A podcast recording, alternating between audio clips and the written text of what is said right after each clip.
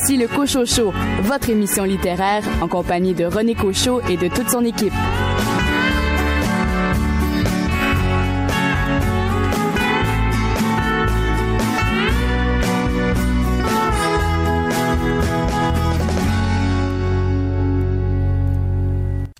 Amateurs de lecture, bien le bonjour, ici René Cochot, heureux d'être aux commandes à nouveau de cette émission littéraire. Toute l'équipe du Cochot Show vous a concocté une émission qui j'espère vous plaira et on va s'intéresser dans l'instant à cette première partie d'émission. Au cours des 60 prochaines minutes, vous aurez l'occasion d'entendre le directeur général de l'Association nationale des éditeurs de livres du Québec, Arnaud Foulon, commenter la question de la censure relancée dans l'affaire des comptes interdits des éditions ADA.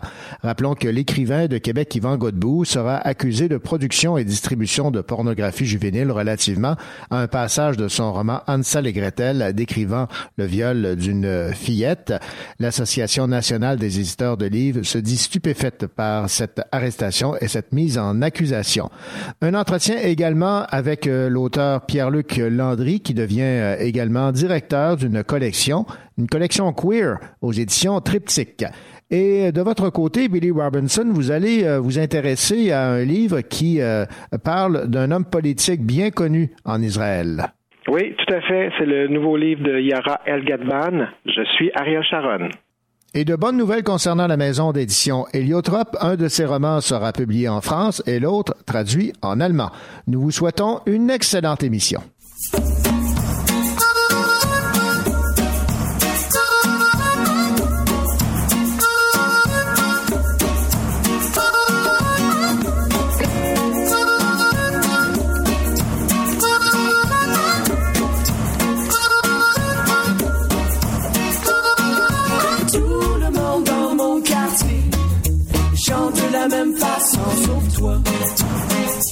Tu chantes à ta manière. Tout le monde dans mon quartier chante de la même façon, sauf moi. Je chante à ma manière. La lune s'allume la nuit. Comme une rose noire dans un bouquet blanc. La lune s'allume la nuit. Dans une ville de fantômes, nous sommes les seuls vivants. Les seuls vivants. Les seuls vivants. Tout le monde dans mon quartier chante de la même façon, sauf toi. Tu chantes à ta manière. Tout le monde dans mon quartier chante de la même façon, sauf moi. Je chante à ma manière. La nuit allume l'obscurité. Comme une ruelle qui se cache derrière des boulevards. La nuit allume l'obscurité. Dans une ville de lâches, nous sommes les seuls qui restent forts. Les seuls qui restent forts. Les seuls qui restent forts. Tout le monde dans mon quartier chante de la même façon, sauf toi. Tu chantes à ta manière. Tout le monde dans mon quartier chante de la même façon, sauf moi. Je chante à ma manière.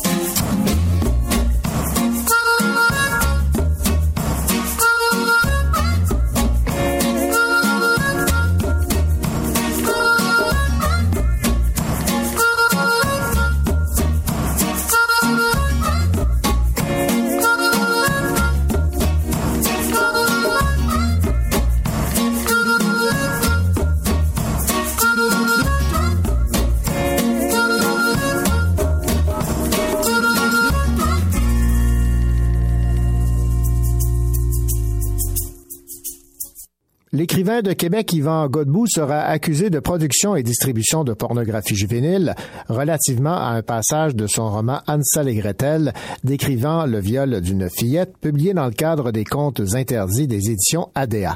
Un passage qui décrit en des termes explicites le viol d'une enfant. L'extrait avait fait l'objet d'une plainte à la Régie intermunicipale de police Sainte-Thérèse de Blainville. L'arrestation et les accusations qui suivront est basée sur la définition de pornographie juvénile retenue par le Code criminel canadien qui stipule que tout écrit qui préconise ou conseille une activité sexuelle avec une personne âgée de moins de 18 ans constitue une infraction à la présente loi. Évidemment, l'Association nationale des éditeurs de livres se dit inquiète, stupéfaite. Elle juge que l'arrestation d'un auteur et de son éditeur pour incitation à commettre un crime grave à travers une œuvre de fiction est pour le moins menaçante. Cela relance également la question du respect de la liberté d'expression et du droit d'auteur.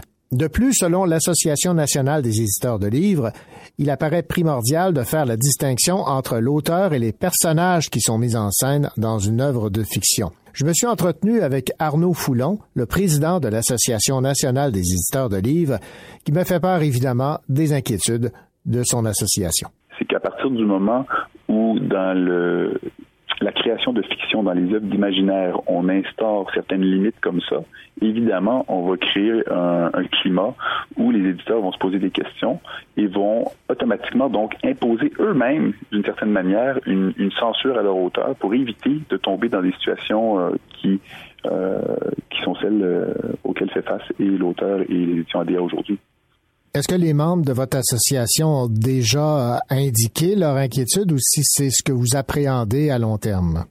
Là, actuellement, on en a discuté en association. Ça n'a pas été en assemblée générale, évidemment. Ça vient d'arriver. Puis, euh, euh, mais c'est le genre de débat où on, que nous avons eu, nous, les membres du bureau de direction, et pour lesquels les membres ont fait état justement de leur inquiétude face à une menace qui pèse sur nous. Puis comme on disait un petit peu, on a l'impression de revenir à une certaine censure qui existe et qui a déjà existé dans le passé, qui était, bon, dans le cas de l'histoire du Québec, appliquée par, la religion, et ensuite la mise à l'index de livres, donc sont euh, passibles de peine ceux qui les produisent, ceux qui les lisent aussi après. Parce que vous faites euh, référence, par exemple, ou vous faites une comparaison avec les, romans policiers où euh, les crimes euh, peuvent être commis et certains très violents, où ça s'arrête et où ça, ça, commence. Exactement. Donc, je ne veux pas comparer un livre et un autre livre, mais ce qui est vrai, c'est que dans la littérature d'imaginaire, nous avons certains genres, notamment l'horreur, le policier, qui parfois poussent les lecteurs vers des zones euh, les plus dark, entre guillemets, euh, que, l'on peut, donc pour créer une certaine émotion chez le lecteur. Après ça, on peut aimer ou pas, ça peut être mal fait ou pas, ça peut être écrit de manière vulgaire ou pas, là, c'est pas moi qui vais porter un jugement là-dessus. Euh, donc c'est pour ça qu'on ne défend pas une œuvre ou une autre. Chaque lecteur va être libre de dire euh, je suis à l'aise, je suis pas à l'aise, ou reprocher à l'éditeur de ne pas avoir donné d'avertissement. Ça, j'ai pas de problème avec ça.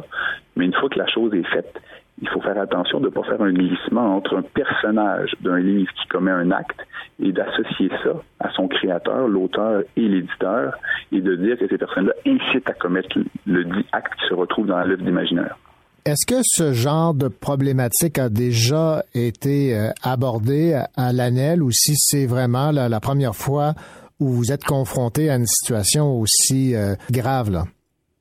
C'est une première. Je pense que ça pose une question, à savoir dans quelle mesure on doit tisser un lien entre un créateur d'une œuvre, dans ce cas-ci romanesque, euh, après ça, ça peut être une œuvre de théâtre, ça peut être une œuvre dans un musée, euh, qui présente un, acte criminel, euh, un film dans lequel on a des terroristes qui sont explosés, clairement c'est un acte criminel. Est-ce que la personne qui réalise, qui produit le film, est automatiquement euh, incite à commettre ces gestes-là. C'est là qu'il faut faire attention.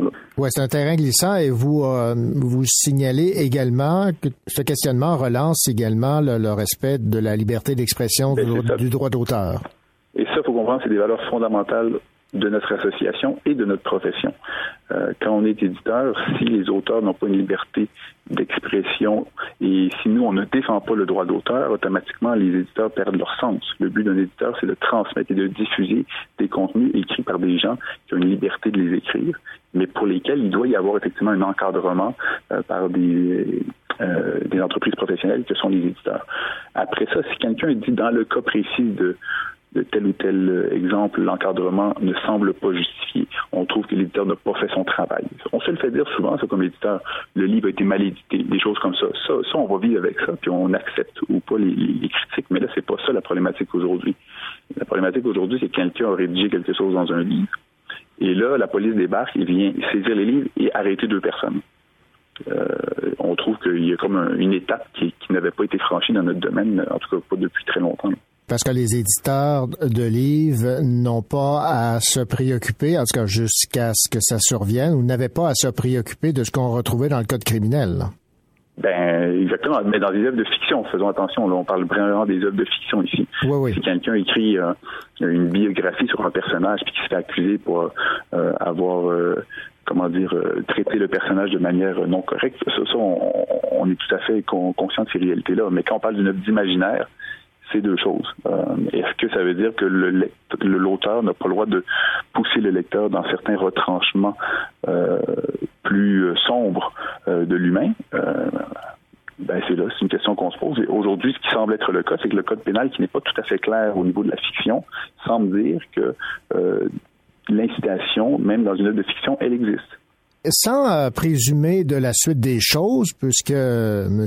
Godbout et son éditeur doivent comparaître euh, ultérieurement, est-ce que l'Association nationale des éditeurs de livres entend euh, intervenir dans le processus judiciaire ou si vous laissez ça aux avocats de l'éditeur et de l'auteur?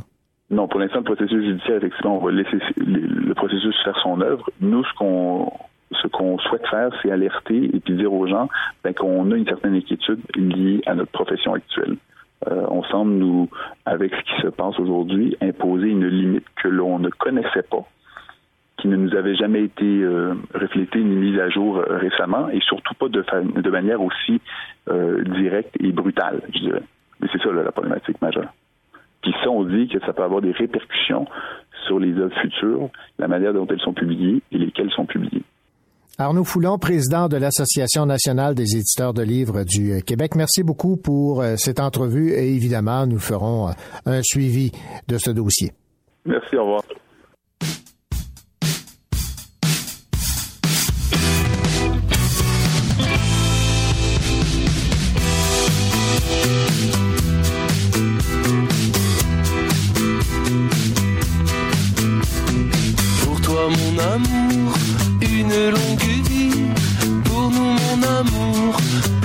Jamais d'ennui.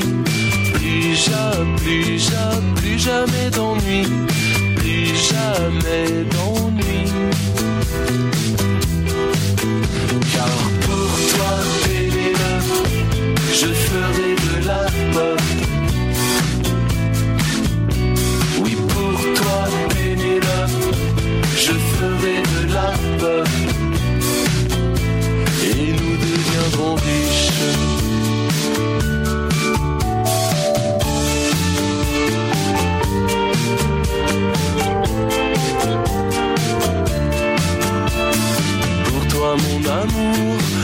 laisse tout tomber.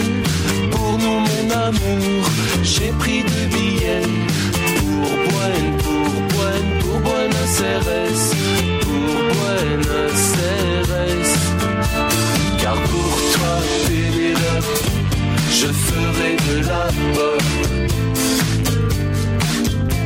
Oui, pour toi, Pénélope, je ferai de la pop. Et nous deviendrons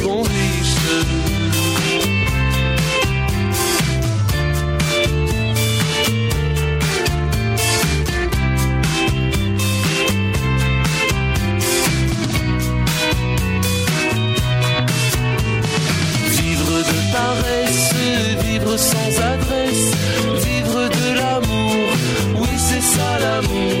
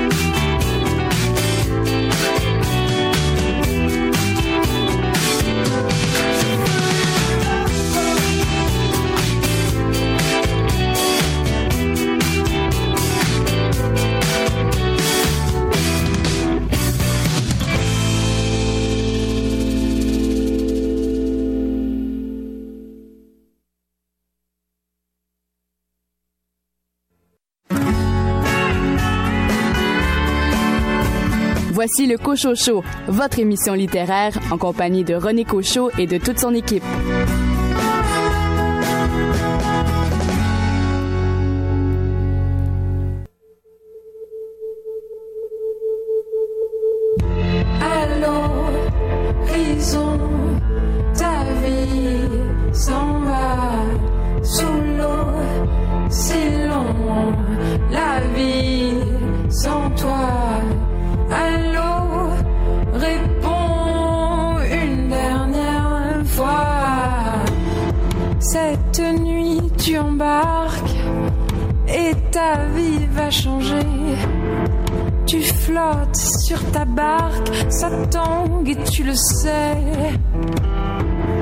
Je t'appelle au secours, au loin tu disparais.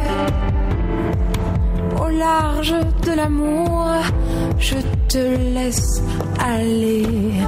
Allô, l'horizon, ta vie s'en va sous l'eau, si long, la vie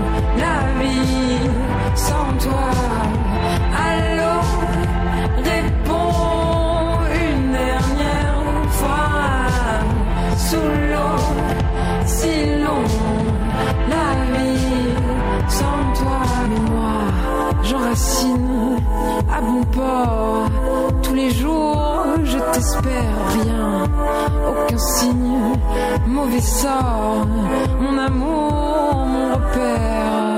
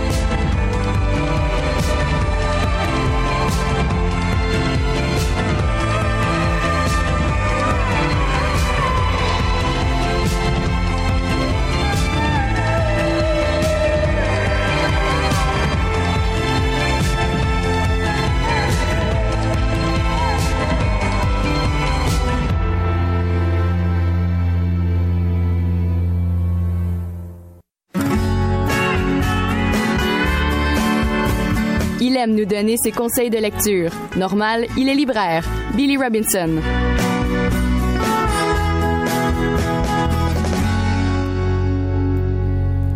Billy Robinson, bien le bonjour.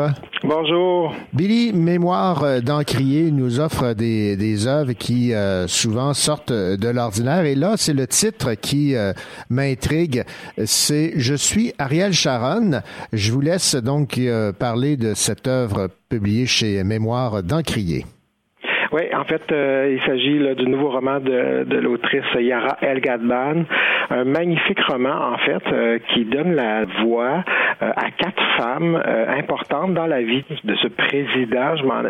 J'ai failli dire dictateur, mais bon, je laisse les gens décider par eux-mêmes de la vraie nature de cet homme. Donc, mhm. elle va tenter justement dans ce livre-là de nous faire comprendre un peu, en fait, via les des voix de femmes parce que la prémisse de l'histoire, c'est que Ariel Sharon sombre dans le coma en 2006 et pendant huit ans, euh, jusqu'à sa mort en 2014, en fait, Yara a décidé de lui donner une voix, donc pendant ce coma-là, quatre femmes vont raconter sa vie, mais on réalise assez rapidement que c'est plutôt la vie de ces femmes-là qui est racontée. Donc, elle donne voix à des femmes qui ont souvent pas eu, euh, et, et, même, je dirais, les femmes en général n'ont pas souvent la, chance d'avoir une voix dans, dans, dans, ces régions du monde. Donc, elle, lui, elle leur donne en fait vie. On, sait que c'est un portrait d'un homme qui est plutôt étrange, mais euh, c'est vraiment fait avec une, une sensibilité vraiment magnifique, c'est touchant. Elle raconte avec justesse ce qui a construit cet homme-là et même un regard vraiment original sur ce, que j'appellerais un tyran euh, et que d'autres appellent homme politique. Donc, euh, c'est vraiment c'est ça, cette dualité-là entre ces deux euh, personnages-là. Et donc, on, on sent le personnage public et le personnage, euh, l'homme. Un beau euh, roman euh, résolument très humain. On entre rapidement avec une belle tendresse et c'est baigné vraiment dans cet univers-là qui peut être aride, mais il y a vraiment de belles lumières et on se laisse transporter, donc transporter, pardon. Donc c'est un magnifique, un magnifique roman, un beau roman qui va vous surprendre, donc publié euh, chez Mémoire d'Encrier. Et Billy, ce serait peut-être euh, bien de, de, rappeler qui est euh, cette auteure. En fait, elle est romancière et anthropologue palestinienne, oui, c'est bien exactement, ça? et très impliquée dans la diversité communautaire au, à Montréal et au Québec. Vraiment une femme fantastique. J'apprécie parce que je l'ai rencontrée à plusieurs occasions. On a eu beaucoup de quelques rencontres ensemble et euh, c'est une femme vraiment exceptionnelle qui a vraiment une écriture euh, très sensible. Et euh, donc, c'est ça, c'est ce regard-là sur la diversité, sur l'autre, cette ouverture qu'elle prône quotidiennement. Alors, c'est sûr que ça, ça apparaît dans ce magnifique troisième roman. Puis, je vous conseille vraiment de, de lire ces deux premiers aussi, L'ombre de l'Olivier et Le parfum de Nour. Alors voilà, je suis Ariel euh, Sharon. C'est publié aux éditions Mémoire d'Encrier, un roman qui euh, surprend, euh, Billy. Oui, tout à fait. À lire. Mais merci, Billy. Au revoir.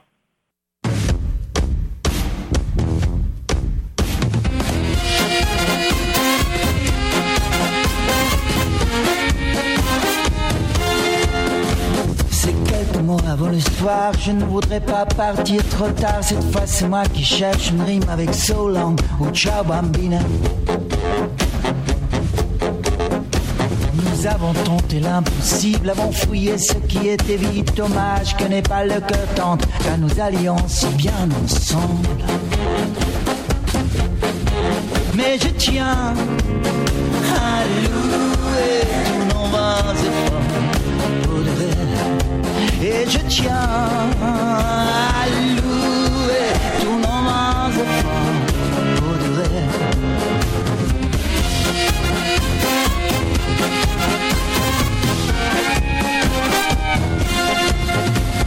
La maison te paraîtra grande quand tu ne m'auras plus dans les jambes. Et tu verras ce n'est pas si drôle, on se compte toujours à des fantômes n'avions pas besoin l'un de l'autre au point de nous passer nos fautes. Notre aventure arrive au bout, le souffle coule, le ventre mot. Mais je tiens à louer tous nos vains efforts. Et je tiens à louer tous nos efforts poudrés.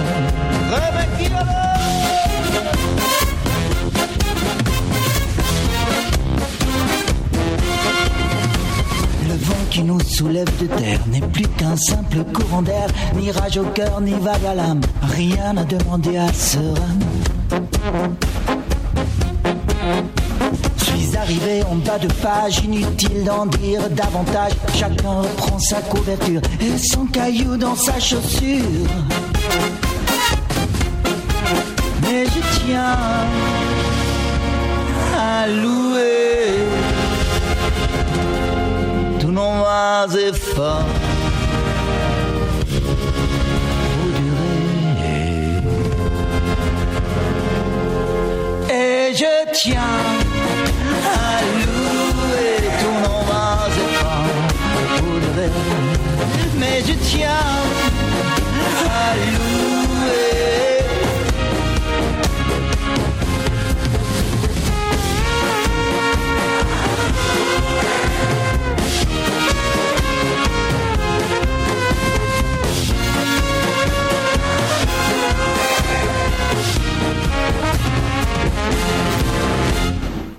Au cours de la prochaine demi-heure du Cochocho, vous aurez l'occasion, entre autres, d'entendre l'entretien que m'a accordé l'auteur Pierre-Luc Landry, à qui les éditions Triptyque ont confié la direction d'une nouvelle collection, une collection queer.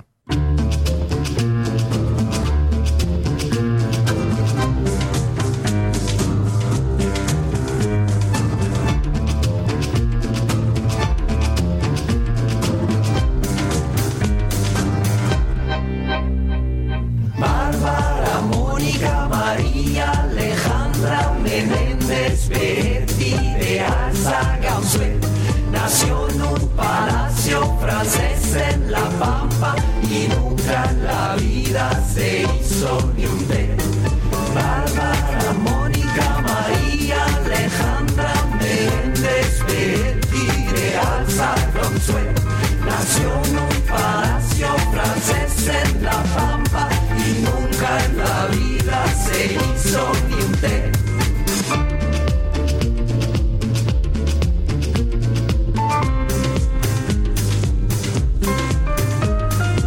Entre semana paseaba su ajada elegancia por las escalinatas de la Plaza Francia. Recoleta siempre pone flores. En la noble cripta de sus antecesores.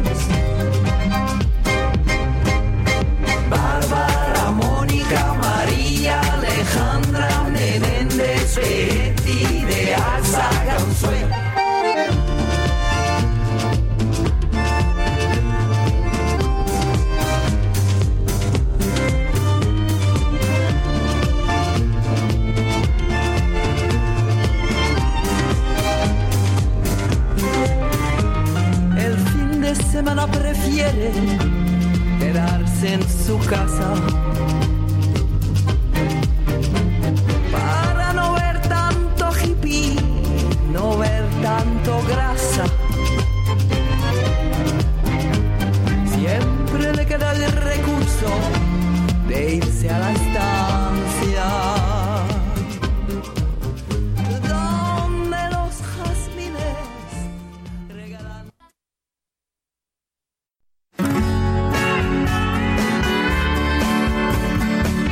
Votre rendez-vous littéraire en compagnie de René Cochot et de toute son équipe du Cochot se poursuit.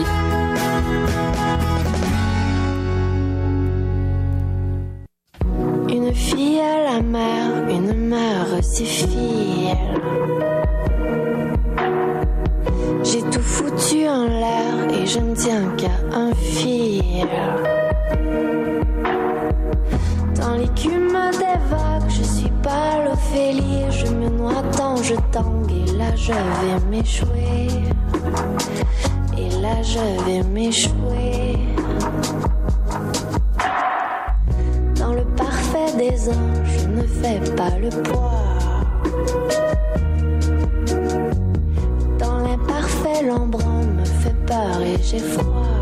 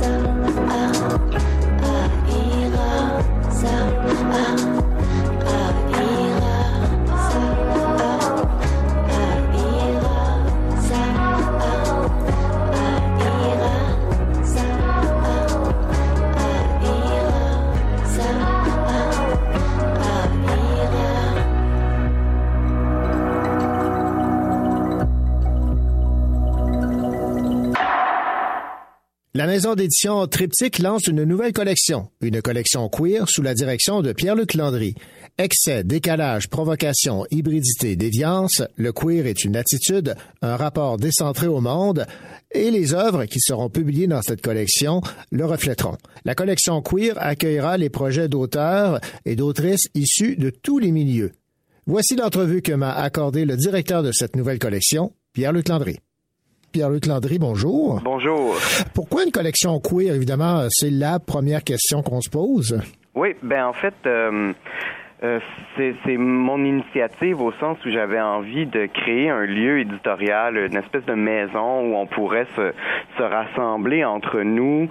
Euh, et là, j'utilise un nous extrêmement inclusif. euh, et euh, les éditions Triptyque nous ont offert cette possibilité-là de d'exister sous leur chapeau euh, à travers une collection euh, qui rassemblerait, disons, des textes qui mettraient de l'avant des auteurs et des autrices et aussi des personnages et des histoires issues de des réalités LGBTQ+, euh, mais aussi ratissant plus large dans le, les eaux du féminisme, de l'antiracisme, de l'intersectionnalité. Euh, on cherchait vraiment à créer un espace de liberté absolue où on publierait sans mention éditoriale.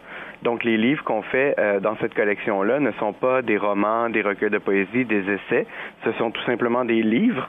Euh, et euh, ça nous permet d'une certaine manière, disons, de, de transférer ou de, de, de faire une translation, disons, des, de, des préoccupations politiques du queer vers aussi des préoccupations esthétiques qui sont euh, euh, affranchies, disons, des genres littéraires tels qu'on les connaît. Est-ce que ça ne limite pas le choix des œuvres en ayant une, euh, une politique, disons, aussi précise? Oui et non. Euh, oui, dans la mesure où, euh, évidemment, on cherche quelque chose de très précis, vous venez de le dire, euh, mais il existe tellement d'autres collections aussi dans la maison d'édition Triptyque que si je tombe sur un texte qui est très intéressant, mais qui s'inscrit pas nécessairement dans cette collection-là, ben on, on, on, se, on se passe la balle, on s'échange les manuscrits entre directeurs littéraires et directrices littéraires, et euh, moi-même, je dirige deux autres collections chez Triptyque. Donc, euh, ça, ça ne, ça n'empêche pas des livres qu'on trouve vraiment importants d'exister. Euh, donc, ça va restreindre, mais d'une certaine mesure, euh, dans une certaine mesure, c'est-à-dire que ça va nous permettre de euh, mieux cibler ce qu'on veut faire avec cette collection-là et de mieux cibler ce que les autres collections veulent faire aussi. Et d'un autre côté, ben, ça ouvre les possibilités à plein de choses qu'on n'aurait pas nécessairement considérées si on avait été euh, dans une logique plus généraliste. Euh, par exemple, dans une collection générale où on veut faire de la littérature qui va ratisser plus large et là qu'on se retrouve avec des projets qui peuvent avoir l'air peut-être un peu trop nichés ou enfin euh, trop concentrés sur une problématique politique ou esthétique qui n'est pas nécessairement celle de la maison ou de la collection généraliste. Et donc à ce moment-là, ben euh, ces textes-là, on peut les faire exister dans une collection comme Queer sans avoir trop peur de l'échec, quoique l'échec peut être aussi très formateur dans cette euh, dans cette optique-là, mais on se permet vraiment une liberté absolue. Et je pense, enfin, on a juste un titre de publier pour l'instant, mais que notre lectorat, il est là, il sera à, au rendez-vous et qu'il est prêt à nous accompagner aussi dans ce qu'on a envie de proposer. Vous dites que la collection propose des livres qui tout à la fois foutent le bordel et sont de véritables œuvres d'art. Est-ce que Oui. automatiquement un livre dans la collection queer doit déranger? Euh, ben, il va déranger certainement certains de, une, suite de normes. Euh, Est-ce qu'il doit déranger la personne qui le lit? Ça, je pense que non. Parce que, euh, évidemment, tout dépendant de ce qu'on va chercher dans la lecture, puis de la raison pour laquelle on, choisit ce livre-là plutôt qu'un autre, on peut être rassuré aussi par ces textes-là. On peut euh, trouver une communauté, on peut se, reconnaître aussi dans, dans les livres qu'on publie et qu'on va publier. Quand on parle de foutre le bordel, c'est vraiment dans les normes sociales, dans les l'idée qu'il existe une façon, une bonne façon de mener sa vie, euh, une bonne façon d'avoir euh, un rapport au monde. Et euh, nous, avec le, ce concept queer là, ben, on essaie d'échapper à ces, à, ces à ces fixations-là, disons. Après, c'est sûr qu'il y a des livres qui vont, oui, effectivement, déranger dans cette collection-là. Euh, mais quand on dit que c'est des livres qui foutent le bordel, mais qui sont aussi des œuvres d'art, c'est-à-dire qu'on ne veut pas faire du polémique pour faire du polémique ou faire de la polémique. Euh, donc, si on a un texte qui propose une réflexion euh, dérangeante, ben, il va être accompagné euh, d'une préoccupation esthétique qui va en faire une œuvre de littérature et pas seulement une œuvre euh, j'ai envie de dire politique, mais c'est peut-être pas le bon terme. Ça veut dire que ce sera pas juste un propos, ça va être aussi un propos euh, dans un cadre littéraire. Est-ce que vous acceptez tout, tout type d'œuvre, c'est-à-dire recueil de nouvelles, essais, romans, récits? Oui. Donc, euh, c'est la raison pour laquelle on choisit aussi de ne pas publier avec une mention générique. Il existe des collections chez Triptyque qui font uniquement de la poésie euh, et d'autres collections qui font uniquement du narratif, mais nous, on veut faire de tout euh, dans la mesure où on cherche évidemment des textes qui sont pertinents pour la collection. Donc là, on vient de publier euh, La Minotaure de Marie-Ève Maréchal, qui pourrait être euh, considéré soit comme un récit, soit comme un roman, euh, mais qui est écrit dans une manière très poétique aussi. On a une, euh, je vais appeler ça une biographie, faute de meilleurs termes, mais ce, ce qui s'appelle en anglais euh, mémoire, donc euh, en traduction qui s'en vient prochainement. On a un recueil de poésie à venir aussi. On a des projets plus hybrides qu'on saurait difficilement qualifier. On cherche de tout en fait. Ce qui nous intéresse vraiment dans cette collection-là, c'est la manière dont les auteurs et les autrices vont investir la notion de queer ou euh, vont proposer des mondes euh, queer ou des personnages queer euh, au-delà des mentions génériques. Donc évidemment, ça peut poser des problèmes en librairie, par exemple, où on ne sait pas trop où placer les livres, mais on prend ce pari-là que euh, le propos sera assez fort pour attirer les gens vers vers les, les textes et qu'on va créer, disons, une, une collection au sens presque muséal du terme, pas au sens figé du, du, musée, mais au sens où on va avoir euh, quelque chose de qui, qui va être euh, curaté, si vous me permettez l'anglicisme. Est-ce que vous avez des équivalents ailleurs dans le monde de l'édition duquel vous vous inspirez ou si c'est vraiment votre votre idée, votre approche? Ben, il existe des maisons d'édition euh, françaises, par exemple, qui font euh, euh, des choses euh, similaires. Euh, je pense, par exemple, à Cambourakis, qui est une maison d'édition euh, tournée vers le féminisme, mais qui a une politique éditoriale semblable.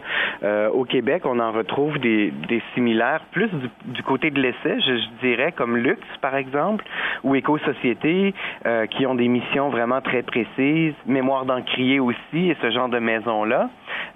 Nous, on est placé sous la tutelle, disons, de, de Triptyque, qui est une maison plus généraliste, mais euh, qui fait quand même que du littéraire. Euh, mais euh, la collection en tant que telle a cette mission très précise-là qui existe, oui, dans d'autres maisons d'édition. Je peux prendre l'exemple plus connu peut-être des collections policières.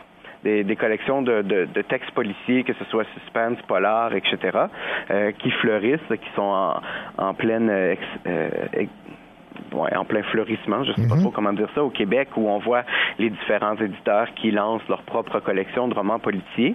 Euh, c'est un peu la même démarche, en fait. C'est des collections qui vont rassembler des textes dans un esprit similaire. Les textes entre eux peuvent être très, très, très différents, mais ils, partagent un esprit similaire. Je vais appeler ça un esprit policier. Euh, nous, c'est l'esprit queer qu'on qu'on a mis de l'avant.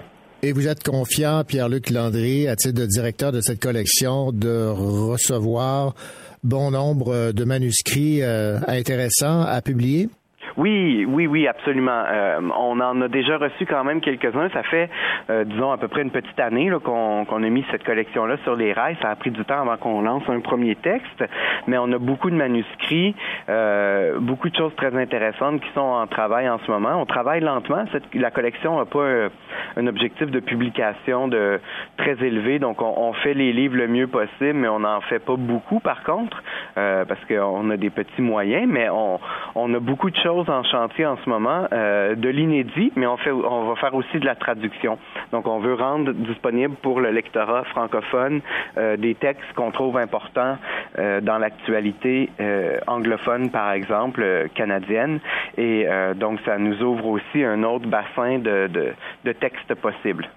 Eh bien, Pierre-Luc Landry, directeur de la nouvelle collection Queer aux éditions Triptyque. C'était fort intéressant. Merci beaucoup pour cette entrevue. Merci à vous.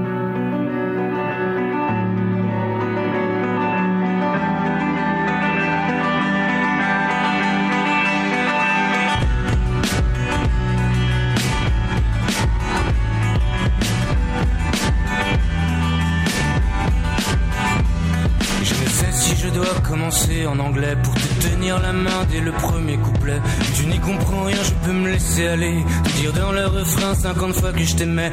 Dire n'importe quoi, tu me liras jamais. De toute façon, dans 2-3 mois, tu m'auras oublié. Tout va beaucoup trop vite et toi, t'adores zapper. Dans cette époque merdique, tu veux de la légèreté. Ça n'est que de la musique, chauffe pas l'humanité. Tiens, un couplet basique, faut pas tout compliquer. Je te donne mes paroles et ton phrase que tu veux. Ce qui est certain, c'est que moi j'ai toujours pas trouvé mieux pour te dire que. Pour te dire que. Je te donne mes paroles et ton phrase que tu veux. Ce qui est certain, c'est que moi j'ai toujours pas trouvé mieux pour te dire que. Pour te dire que. Je me demande parfois si revenir me plaît. Vu que t'as pas pris ma main lorsque tu le pouvais. J'ai fait semblant de chanter sur le service public. Je voulais t'impressionner, plaire aux gens qui cliquent. Ne pas montrer du doigt, dit copier-coller. Mais j'irai jamais chez toi alors je te rends tes clés. Désolé, pardonne-moi, je t'ai mal parlé tout à l'heure. J'ai pas de pouvoir sur toi, je peux pas braquer ton cœur. Je te préviens si je reviens, c'est pas pour que tu me valides. Je veux juste faire le plein du verre à moitié vide Te donne mes paroles et ton phrase que tu veux. Ce qui est certain, c'est que moi j'ai toujours pas trouvé mieux pour te dire que. Pour te dire que. Pour te dire que. Te donne mes paroles et ton phrase que tu veux. Ce qui est certain, c'est que moi j'ai toujours pas trouvé mieux. Pour te dire que. Pour te dire que.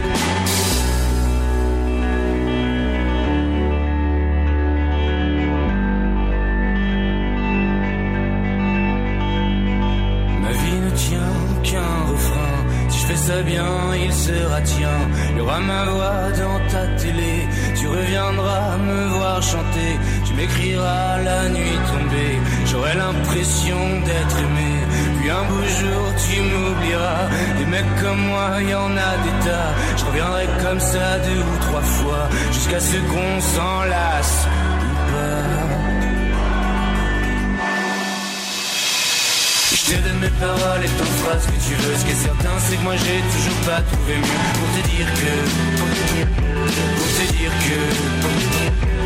Je te donne mes paroles et ton phrase que tu veux. Ce qui est certain, c'est que moi j'ai toujours pas trouvé mieux pour te dire que. Pour te dire que. Pour te dire que.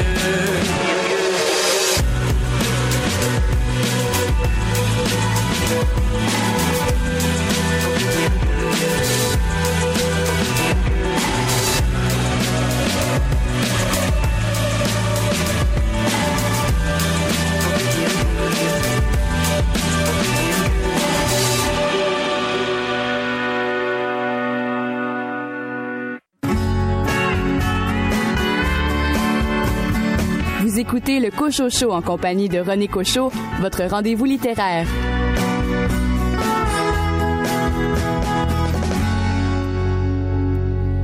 Plus récent roman de l'auteur français Julia Kerninon est maintenant publié au Québec.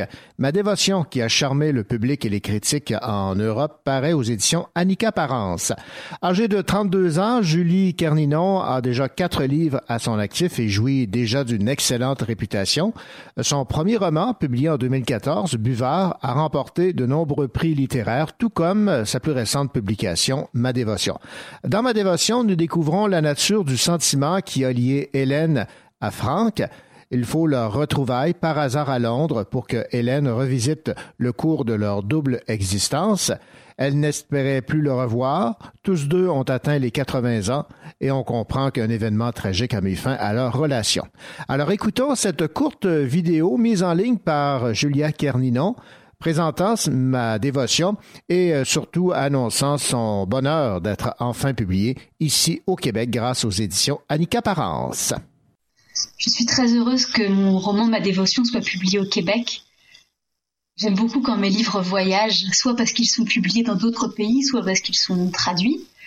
Euh, j'aime beaucoup l'idée que moi je les écris ici dans mon petit bureau et qu'ensuite ils vont par le monde tout seuls.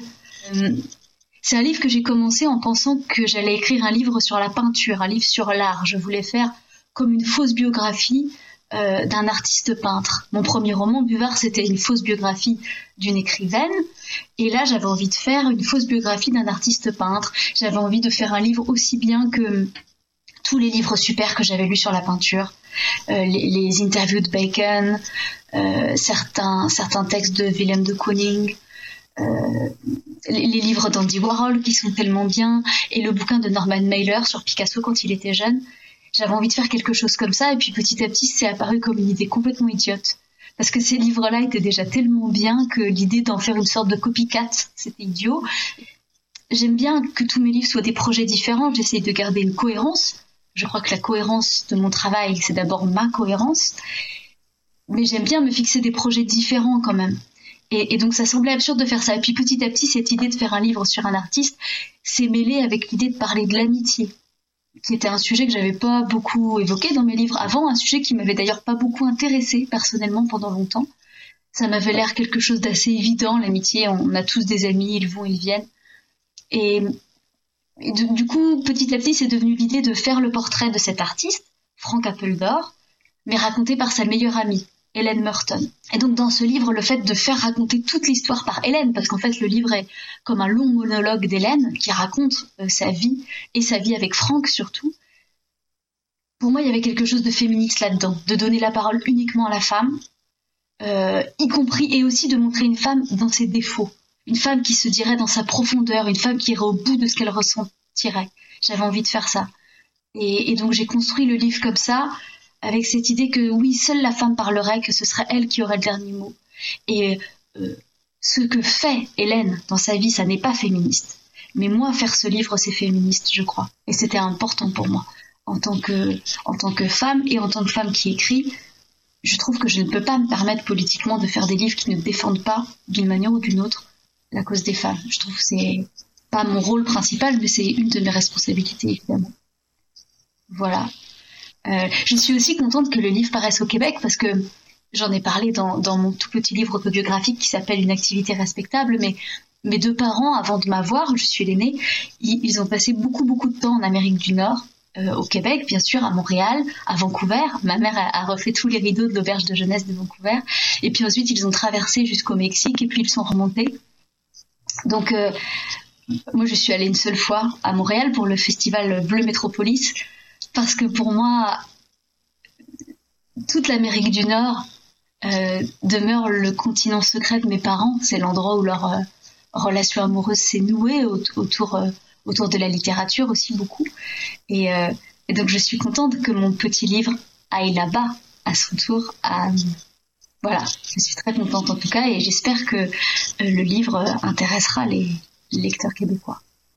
Voilà, c'était Julia Carninon qui parlait de son roman Ma dévotion, publié ici au Québec aux éditions Annika Parence.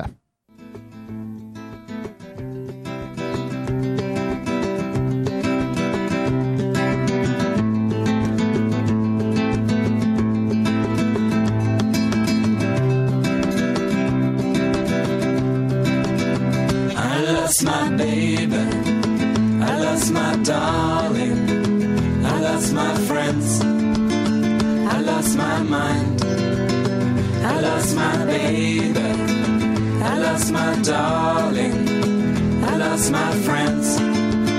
I lost my mind. Pour une fille d'Ottawa, grandie à Sainte-Foy, d'un père militaire et d'une belle fille qui fut sa mère, qui écoutait du country entre deux caisses de bière et partait le samedi pour un lac rejoindre la grand-mère, un autre famille, un autre famille. Oh, je ne peux vivre sans toi, et je ne peux vivre avec toi. Mais tu peux très bien vivre sans moi, je suis foutu dans les deux cas. I lost my baby, I lost my darling, I lost my friends, I lost my mind. De Jamie, qui un jour tomba pour une fille d'Ottawa. Quand dit je ne sais pas, d'un père pilote de l'air et d'une mère je ne sais quoi, tous deux aimaient le cinéma.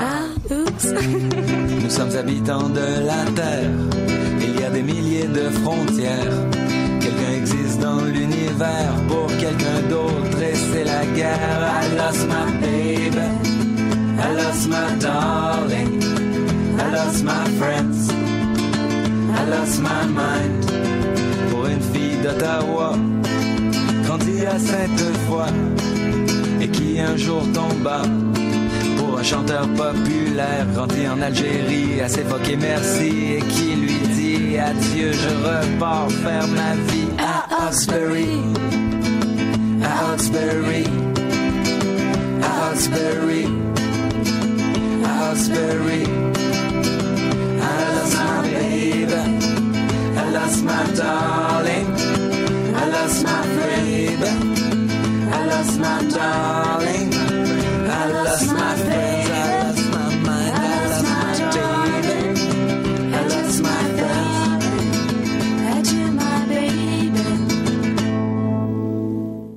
Héliotrope annonce que les droits du roman Le ciel de Bay-City de Catherine Mavrikakis ont été cédés à la maison d'édition Citizen Verlag pour sa publication en langue allemande.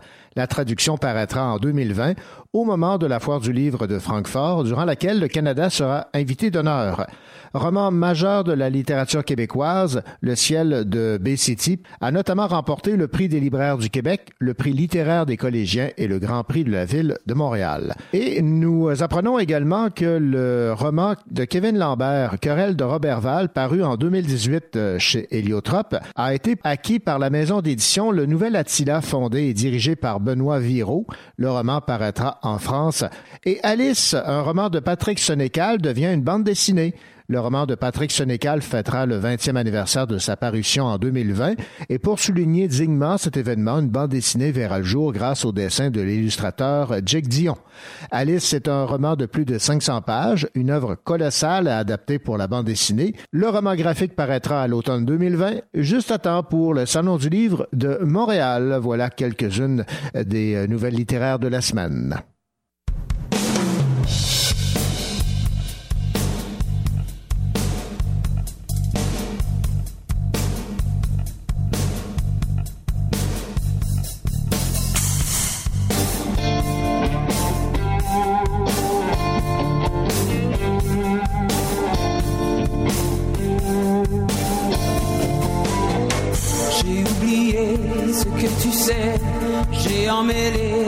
Je sais plus trop ce qui est vrai, j'ai des accidents de conscience, mais ce donc que la vérité, seras-tu sûr de ta passion?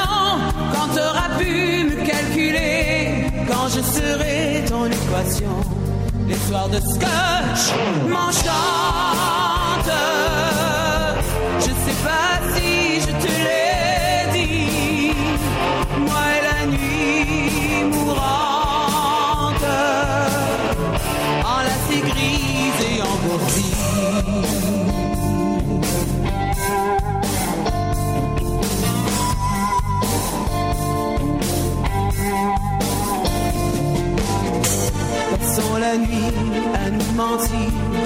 Honnêtement, comme les anges, meublons le rêve qui s'étire. Buvons le rêve qui nous mange. Je fais le fou, je fais la foire. On plonge au fond de la bouteille. Tout est vrai tant qu'il reste à boire. Et qu'on éclipse le sommeil. Les soirs de scotch m'enchantent.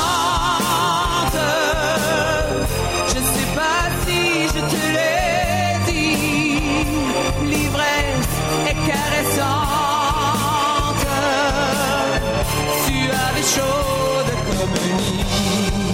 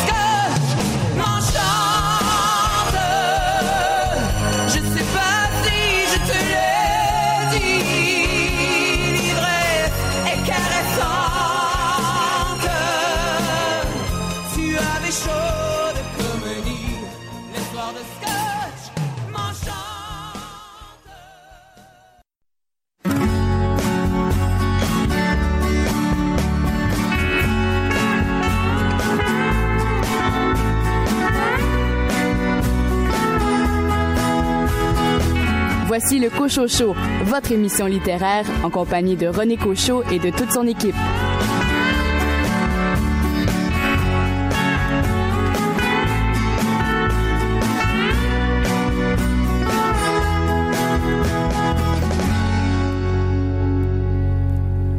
Bienvenue à cette deuxième heure de votre rendez-vous littéraire. Au cours des 60 prochaines minutes, nous vous proposons un entretien avec Fanny Demeul qui signe aux éditions Hamac Rouclair Naturel. Florence Monet, de votre côté, vous vous êtes intéressée à une nouveauté, un polar. Oui, alors c'est à même la peau de Lisa Gardner. Raphaël Béadan, vous allez nous parler d'un roman qui a gagné le prix Robert Clich. Exact, il s'agit de Maître Glockenspiel de Philippe Meyer. Et de votre côté, Caroline Tellier, le roman que vous avez lu pour nous. Le Goupil d'Éric Mathieu. Bonne deuxième heure.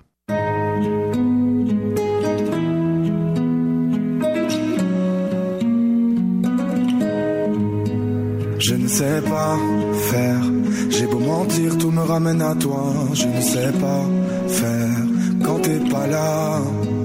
Je ne sais pas faire.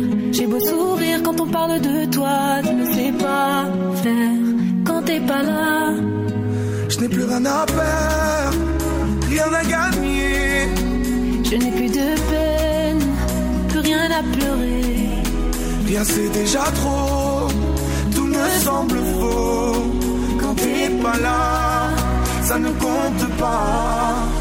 Quand t'es pas là, toi, tu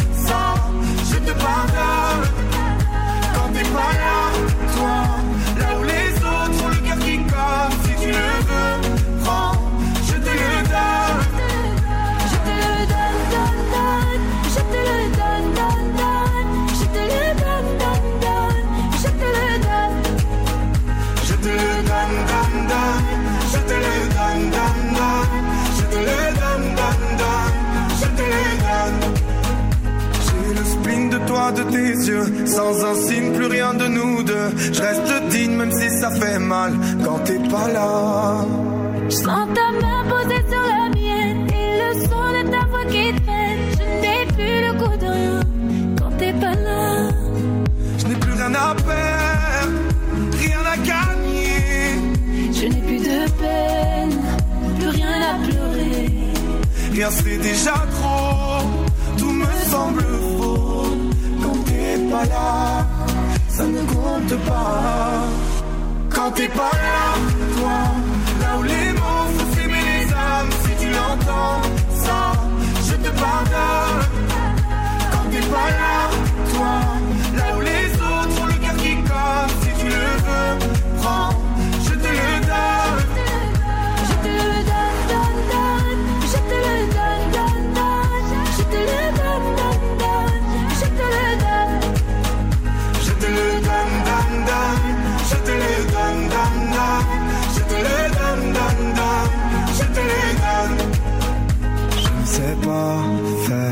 J'ai beau mentir, tout me ramène à toi. Je ne sais pas faire quand t'es pas là. Je ne sais pas faire. J'ai beau sourire quand on parle de toi. Je ne sais pas. Quand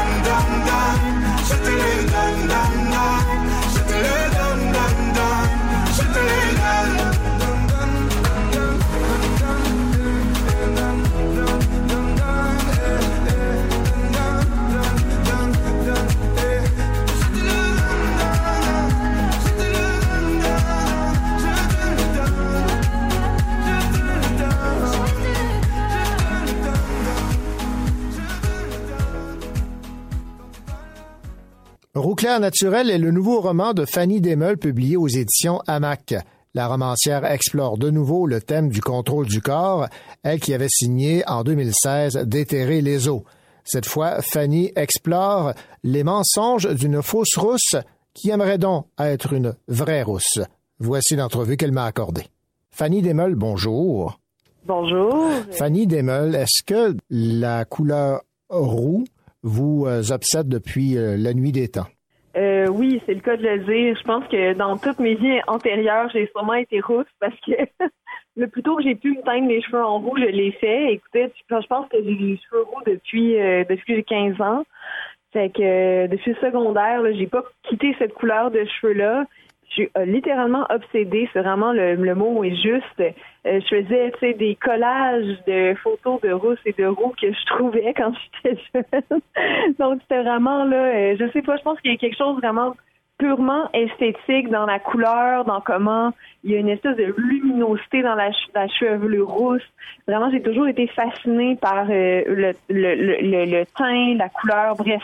Pour moi, c'est vraiment juste comme des œuvres d'art, les personnes rousses. Fait quand j'ai pu moi-même euh, embarquer dans, euh, dans cette esthétique-là, je l'ai fait. Puis j'ai euh, euh, vraiment, je me suis, je me suis trouvée un peu comme la narratrice le vit dans Rouclair naturel. J'avais l'impression que finalement, je me trouvais, je me trouvais belle, je m'acceptais plus.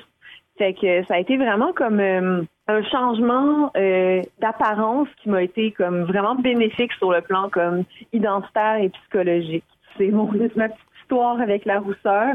Puis pour le- les besoins du roman Rouclair naturel, je voulais voir euh, justement comment je ressentais l'absence de rousseur chez moi. Fait que je me suis teint les cheveux en brun foncé et, euh, et c'est un peu désastreux ce que ça a donné durant les semaines euh, où j'ai été brune. euh, euh, on dirait que je me reconnaissais plus. J'avais comme partie pe- perdu un peu une partie de mon identité. Donc, euh, puis rose dans, dans ma tête, c'est comme ma vérité intérieure. Malheureusement, j'ai pas eu la chance de naître avec le gène qui donne la rousseur. Donc, c'est pour ça que j'ai dû euh, faire l'intervention de coloration pour pouvoir faire correspondre mon apparence extérieure avec celle que j'avais envie d'apparaître euh, à l'intérieur. Il y a les vraies rousses et euh, les rousses comme vous qui euh, le deviennent par la force des choses. Je vais vous citer ici en page Ouais. 14. Là. Dans le ventre des mères, tous les enfants ont le crâne nu. Ce sont des boules de gélatine similaires. Dans le ventre des mères, ils sont tous égaux jusqu'à ce que leurs cheveux poussent et les séparent. Donc, euh, vous faites, vous, une, nette séparation entre la personnalité de chacune des personnes en fonction de la couleur de leurs cheveux. L'unicité du roux fait en sorte qu'elles sont déjà une classe à part? En fait, euh, juste, juste une petite correction, c'est pas moi qui pense ça, c'est ma narratrice. Oui, oui. Ma narratrice, c'est plutôt c'est plutôt comme la partie de moi euh, euh, obsédée, euh, vraiment un peu mon shadow character, c'est un peu ma part d'ombre.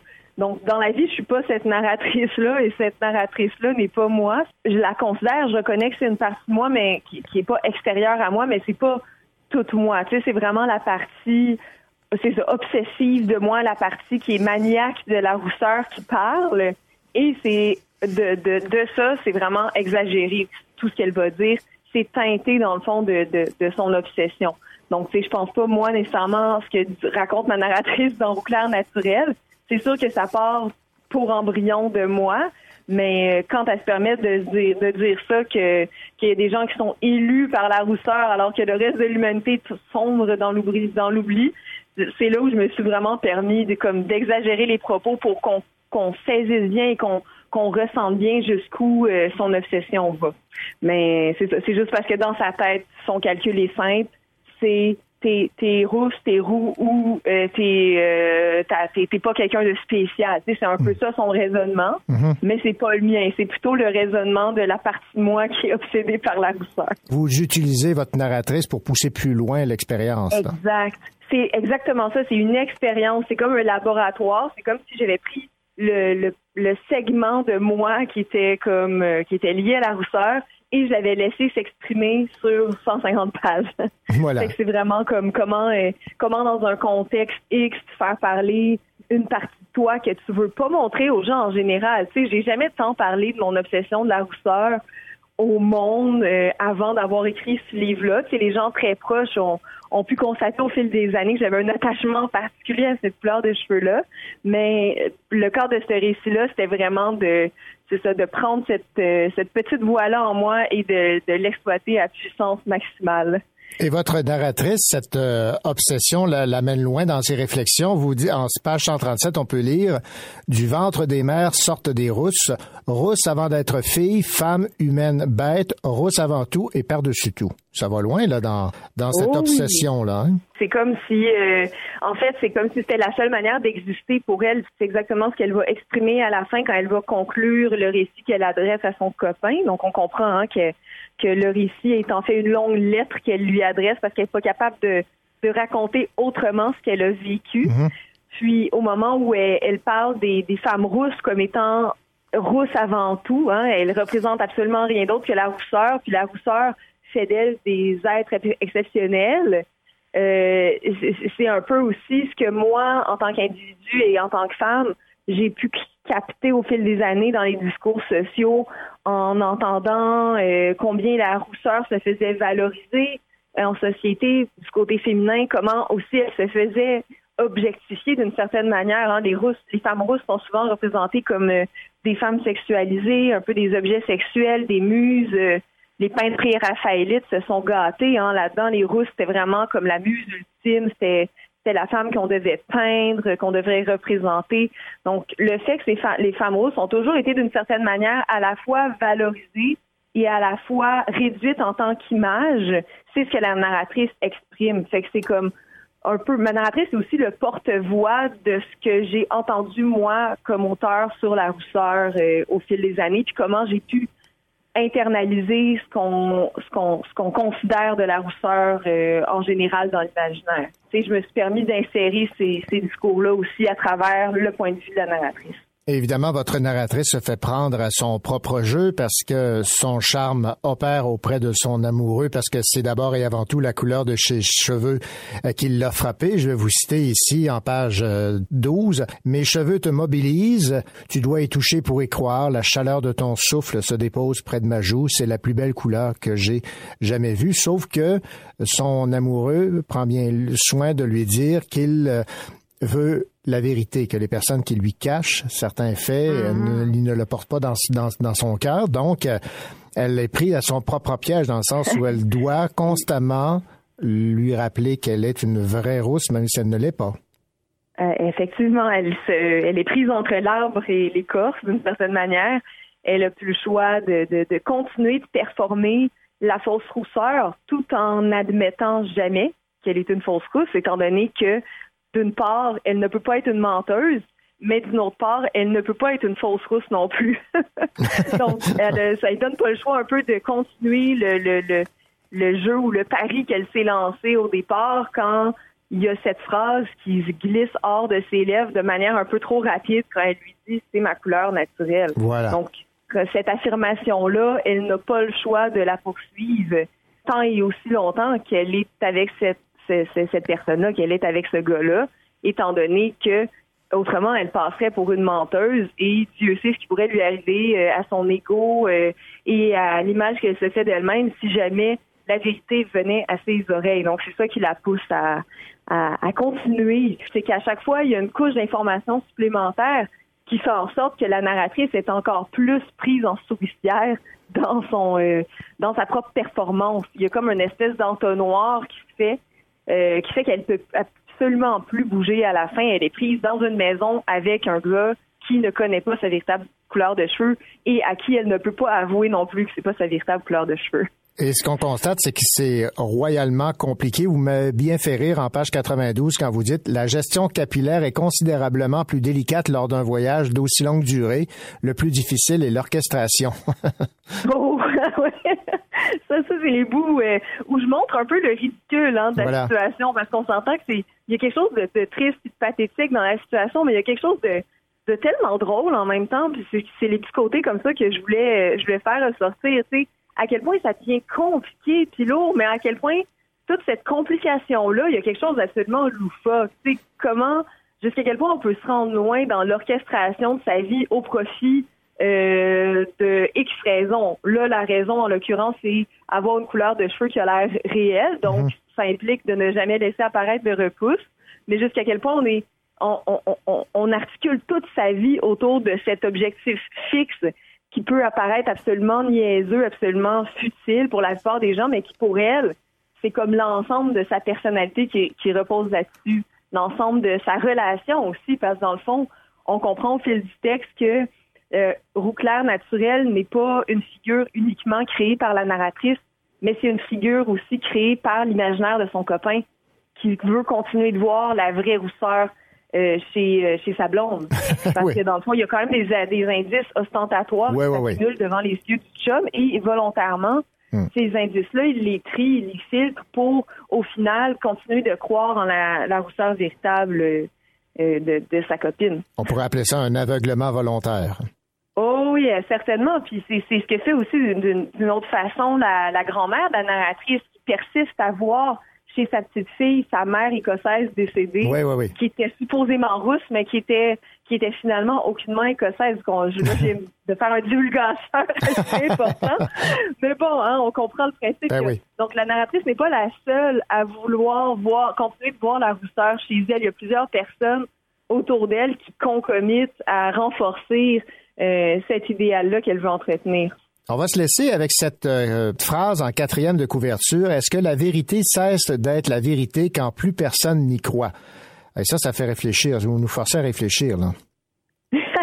J'aime bien faire des, des petites devinettes euh, dans les, euh, les quatrièmes de couverture de mes livres. Déterrer les eaux, c'était euh, quand est-ce qu'on sait quand c'est fini? Et je Voilà. faisais référence par là aux troubles alimentaires, mais on Mhm. peut on peut transposer cette question-là à l'échelle, je pense, de- des autres volets de l'existence.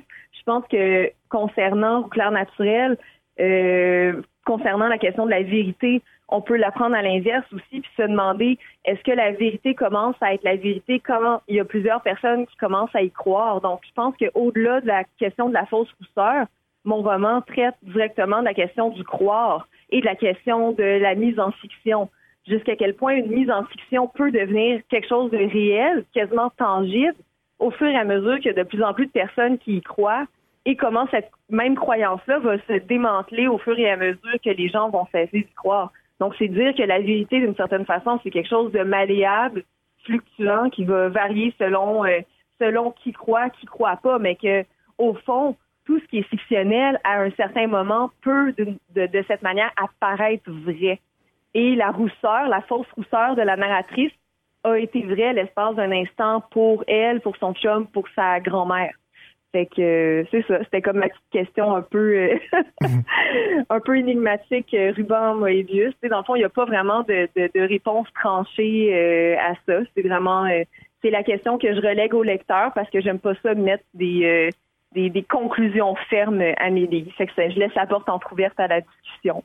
Alors, je rappelle, Fanny Desmeules, le titre de votre roman, Roux clair naturel, publié chez euh, Amac. Ça a été un plaisir de, de découvrir votre plume et euh, j'espère que les gens seront nombreux à, à explorer euh, toute cette euh, facette que vous avez explorée euh, en ce qui a trait à la personnalité que peuvent avoir les roux ou les faux roux, les rousses ou les fausses rousses. Ben, merci beaucoup. Merci, au revoir.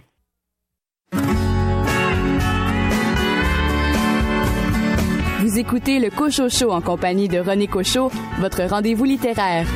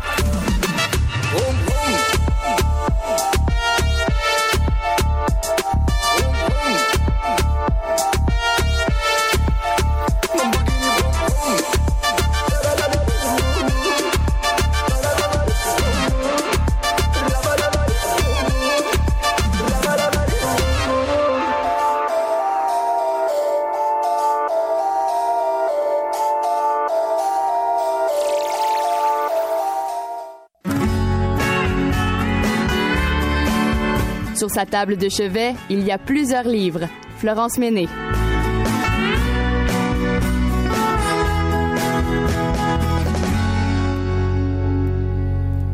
Florence Monet, bien le bonjour. Bonjour, mon cher. Florence, vous lisez évidemment plusieurs livres et je pense que vous avez euh, un goût particulier pour les, les romans policiers. Et là, vous vous êtes intéressé à, ce, à cette nouvelle parution de cet auteur qui n'a plus vraiment besoin de présentation, là, Lisa Garner. Exactement. Enfin, elle est très prolifique. Elle est américaine, née dans l'Oregon. Et euh, elle a plusieurs séries, euh, dont celle qui nous présente son héroïne, euh, l'enquêteur, l'en- la détective, je devrais dire, D.D. Warner, ok, qu'on retrouve dans une douzaine de ses romans. Et le dernier en date à apparaître en français, c'est À même la peau. Et donc, euh, c'est un roman assez, assez dense, là, 300, un bon 300 pages, euh, avec beaucoup d'intrigues. On met en scène un bon psychopathe, on pense être un psychopathe, là je veux pas voler le punch, euh, qui commet qui commet des crimes en série avec euh, une mise en scène macabre, il laisse une rose et du champagne près de ses victimes. Et notre bonne euh, détective Dédé Warren, qui se remet difficilement d'une blessure et qui a comme un- une sorte de euh, choc post-traumatique, se remet en selle avec cette enquête et donc va traquer ce tueur. Alors à travers ce roman, il y a beaucoup, beaucoup de thèmes qui sont abordés. Euh, L'enfance brisée, euh, l'hérédité toxique. Hein. Qu'est-ce qu'on fait quand on a un parent qui est un meurtrier soi-même on est déterminé à devenir, euh, à entrer dans le monde du mal ou est-ce qu'on peut s'en sortir Donc il y a beaucoup, beaucoup d'éléments. Euh, c'est très, très habilement mené. C'est tambour battant. Il n'y a pas du tout de moment d'arrêt. Euh, il y a beaucoup de clichés, hein, c'est sûr. Là, on tombe toujours un peu dans les mêmes talles, mais on boude pas son plaisir. Moi, personnellement, je me suis laissé avoir encore une fois. Chaque fois que je lis Lisa Gardner, je me dis ah non, vrai, je marcherai pas dans ce combine parce que c'est quand même assez abracadabrant. et puis quand j'émerge au final, là, je, je suis très contente et je suis prête à rempiler. Alors, c'est ça. Donc, vous avez lu déjà beaucoup de Lisa Gardner. Mettons sur un- une note de 10, là, vous, vous donneriez combien par rapport à ceux que vous avez déjà lus? Ben, en fait, je le trouve meilleur que ses précédents et c'est ce que ce que je remarquais, c'est que je trouve qu'elle ne succombe pas à la facilité. Euh, vous savez, il y a des écrivains en partie de thriller, là, des grandes dames du thriller qu'on nommera pas, mais euh, qui ne font que répéter le- la même intrigue. Et elle, elle a creusé. un- on sent qu'elle a fait un effort pour sortir de sa zone de confort. Euh, je lui donnerais un 8, moi vraiment là, et euh, je trouve que c'est bien écrit, vraiment. C'est les personnages sont vraiment attachants. Bon, bah, c'est pas d'une profondeur incroyable, hein, mais le style est bon. Euh, et l'intrigue est très très serrée, donc euh, un 8, c'est ça. Un, un page turner. Oh oui, oui, absolument, euh, vraiment à le temps, à pas lire le soir. Alors, à même la peau, Lisa Garner, sa, sa nouveauté, donc, euh, en français, 8 sur 10, c'est nettement au-dessus de la note de passage, mais 8 sur 10, j'achète. c'est bien. Merci, au revoir. Merci, au revoir. On Le but d'une vie c'est de faire de la monnaie. C'est pas ton équipe et ton racolé. Toutes tes copines, ouais, on les connaît. À force de zoner, ouais, on les a rôlées. Je suis abattu, je perds le fil. Et t'as pas un euro, fais pas de deal. Et t'as pas un kilo, fais pas le dealer. Je prends pas ça au sérieux, ouais, ça fait dealer. Eh, la gosse dans une. Elle veut tout voir une pourtant c'est qu'une ce monde la fascine. Moi je voulais m'en aller, ce depuis ouais, tant d'années. J'essaie de faire le vide, souvent sourire, de faire le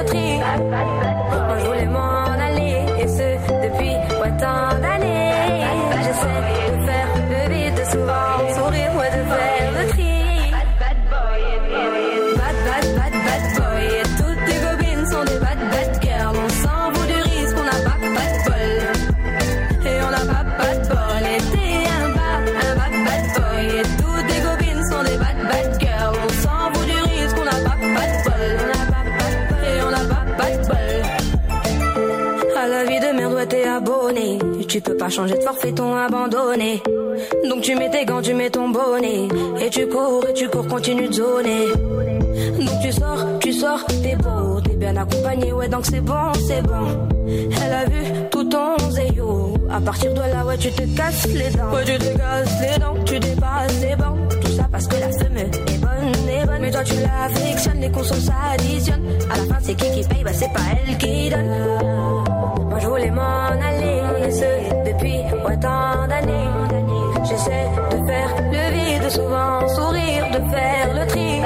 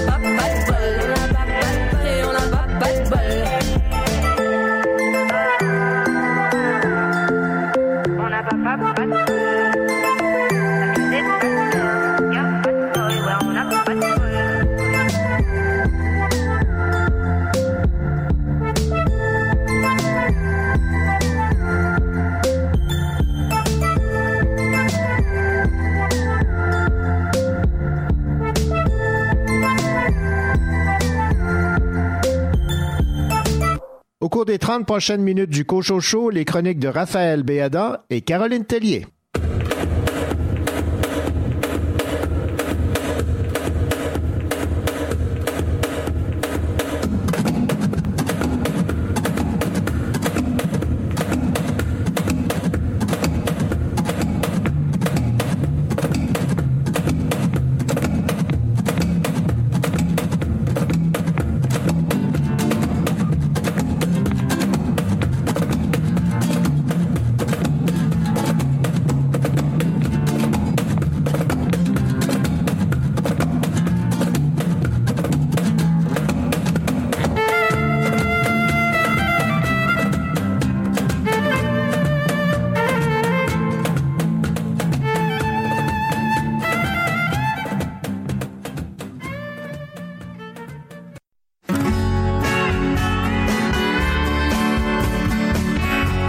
Rendez-vous littéraire en compagnie de René Cochot et de toute son équipe du Cochocho se poursuit.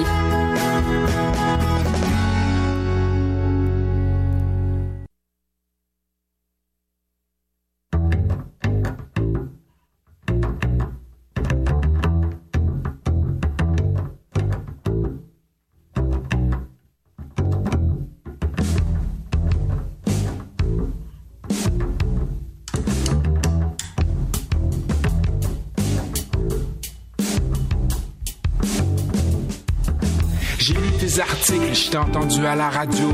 Déballer des ordures, c'est insipide, même les radios. Tu penses que c'est une icône, mais t'es une blague emojis à propager des idées connes, théories drabes et des motifs. Les doigts sur le clavier, recourbés comme des gâchettes, mitraillés à la vetelette afin d'augmenter le cachet.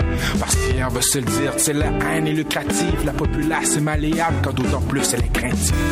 Mais l'idiotie n'est pas un mal incurable, elle s'enracine profondément quand le mind est vulnérable. L'ignorance produit la peur, puis la peur nourrit la haine. Et si le corps s'est figé, dur la bord pour qu'il l'apprenne. Le remède c'est l'amour, le remède c'est l'amour. L'esprit il est fertile, faudrait bien qu'on le laboure. Semer la connaissance, parvenir à s'éduquer. Cultiver la patience, puis grandir, mais sais-tu que Tu dis que t'es pas raciste, mais tu détestes les musulmans. Dans tes veines, tu vis la rage comme sur une mousseline. Avant c'était les noirs, maintenant c'est les arabes. Depuis septembre, tout à Zouan, des immigrants indésirables. Tu craches que tu penses, tu te trouves pas mal game sur tous les blogs commentaires, trompés de fautes, amalgame. Mais bro, t'as peur, t'as tort et puis t'as peur entre la paresse et la torpeur. Encore on progresse à ta Mais l'idiotie n'est pas un mal incurable, et s'enracine profondément quand le mind est vulnérable. L'ignorance produit la peur, puis la peur nourrit la haine. Et si le cœur s'est figé, dur la peur pour qu'il l'apprenne. Le remède c'est l'amour, le remède c'est l'amour. L'esprit il est fertile, faudrait bien qu'on le laboure. Semer la connaissance, parvenir à s'éduquer. Cultiver la patience, puis grandir.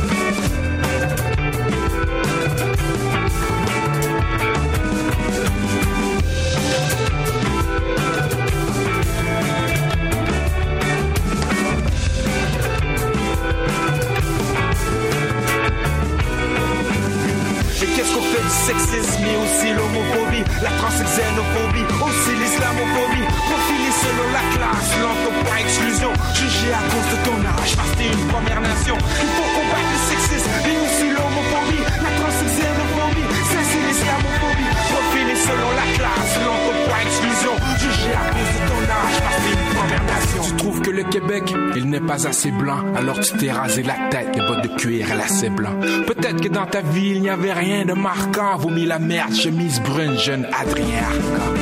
Mais c'est fâcheux, maintenant tu trinques les fachos, l'intolérance devenue fashion, et si le virus t'a fauché, symptômes, le coup de raide et l'identité effraie, la maladie du printemps, tu et puis tu tousses, hi, hi. Mais l'idiotie n'est pas un mal incurable, sa racine profondément, car le mind est vulnérable. L'ignorance produit la peur, puis la peur nourrit la haine. Et si le cœur laissé figé, dur la bord pour qu'il l'apprenne. Le remède c'est l'amour, le remède c'est l'amour. L'esprit il est fertile, faudrait bien qu'on le laboure. Semer la connaissance, parvenir à s'éduquer. Cultiver la patience, puis grandir, mais sais-tu que... Le love, c'est la réponse, ça prend une vie pour le répandre. Je pense à Maxime qui avec force mis la pente. Une main tendue pour ceux qui errent dans les ténèbres. Mais frère, parfois c'est dur comme un vieux bar en traite des nègres. En vérité, ça me donne le goût de foutre en l'air, atteindre le but à coups de pied à la manière de footballeur. Quand la haine, elle répond à la haine, les serpents se mordent la queue, en rond dans une arène. Mais l'idiotie, là aussi, sa guérison. Parfois une question épineuse devient une guerre des hérissons. L'empathie produit l'amour, puis l'amour nourrit la vie. C'est au-delà de la tolérance que l'essence de l'humanité gravite. Le remède, c'est l'amour. Le remède, c'est l'amour. Je le martèle et ça résonne comme si le cœur est un tambour. Le remède, c'est l'amour. Le remède, c'est l'amour. Multiplions les occasions, la compassion prend de la bravoure.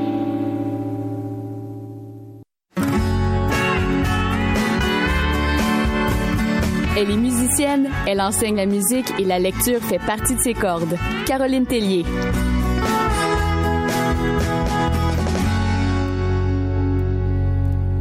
Caroline, vous allez nous parler euh, cette semaine d'un roman que j'ai lu avec grand plaisir d'un auteur que j'apprécie euh, beaucoup. Euh, il est basé dans la région de l'Outaouais. Il s'appelle Éric Mathieu et c'est aux éditions La Mèche. Et le titre de ce roman, c'est Le Goupil. Peut-être d'entrée de jeu, Caroline nous rappeler un peu l'histoire là, de ce roman bien particulier. C'est l'histoire d'un enfant mal aimé, un enfant qui s'appelle Émile, au physique un peu différent, mais qu'on surnomme dès sa naissance le Goupil, qui est en fait l'ancien nom du renard. Alors Émile est probablement un enfant non désiré. On lit dès le début du livre une phrase. Au fond d'elle, une douleur adorable, son enfant. Alors une phrase ambiguë qui euh, explique un peu les sentiments de sa mère. En fait, le Goupil est un enfant plein d'imagination, qui fait des folies comme n'importe quel enfant, mais qui hérite ses parents davantage que d'autres enfants. Ils l'enverront même en pension à la maison des Pépilles, un orphelinat. Pendant tout le roman, on voit la vie de ce jeune euh, enfant, homme.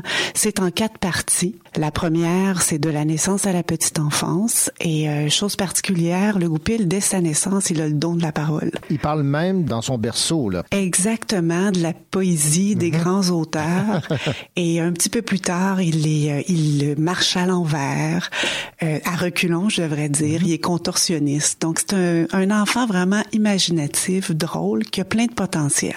La deuxième partie, c'est le début de l'enfance jusqu'à à peu près 10-12 ans. Et là, il découvre le monde avec son ami Max.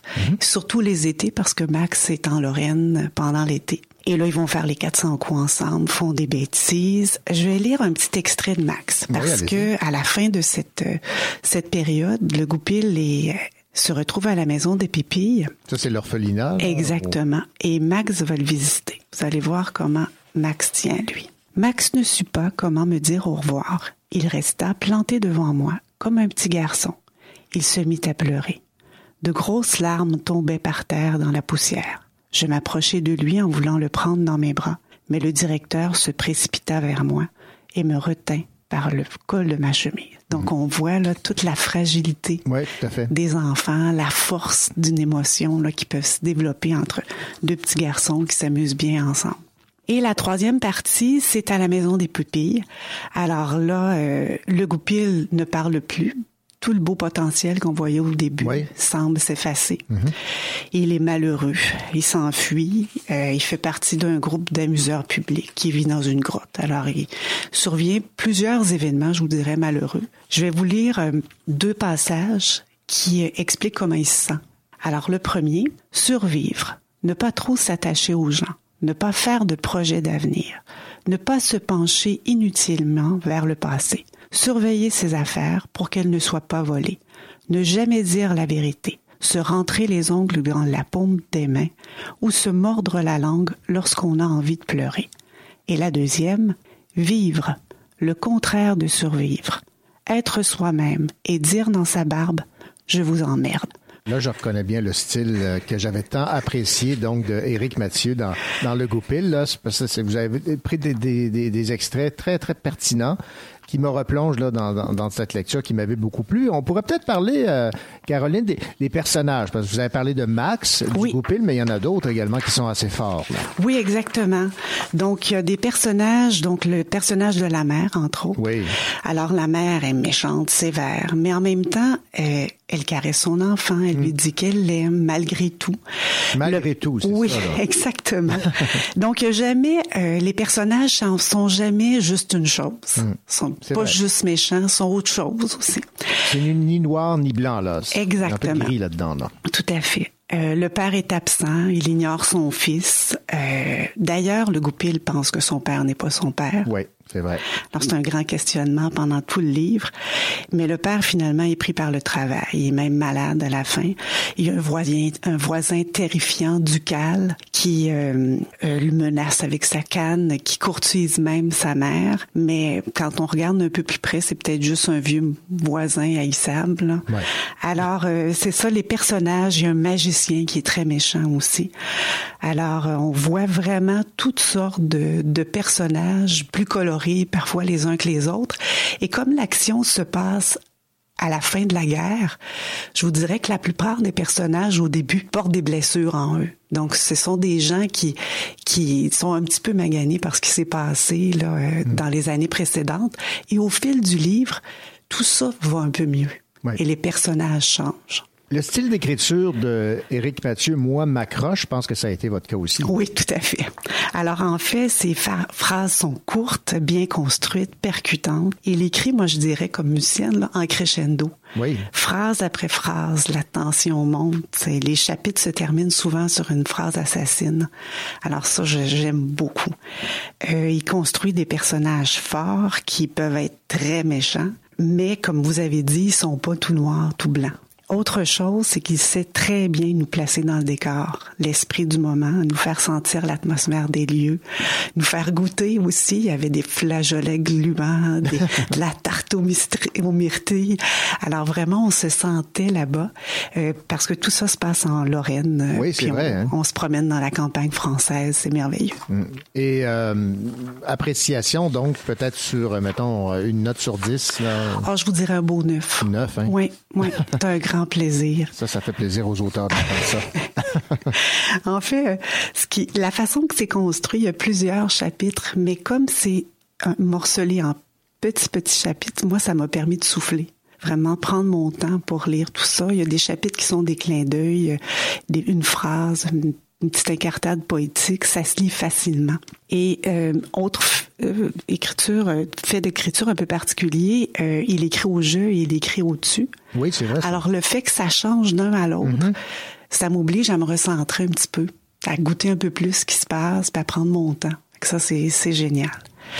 Et euh, autre chose, c'est que c'est un livre, un beau livre et un livre très poétique. Moi, j'ai trouvé beaucoup de poésie dans ça. Et on comprend donc ce fameux 9 euh, sur 10. Et on va se laisser, euh, Caroline, avec euh, une pièce musicale de votre choix.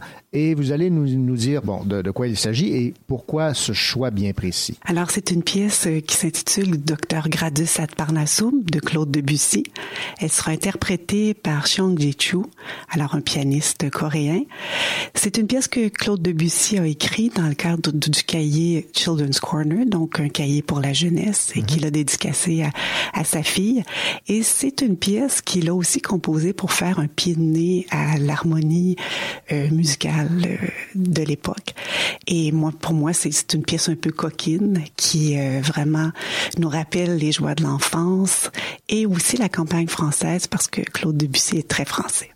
Ben voilà. Alors, Le Goupil, Éric Mathieu aux éditions euh, La Mèche, apprécié par Caroline Tellier. Alors, Caroline, on écoute la pièce.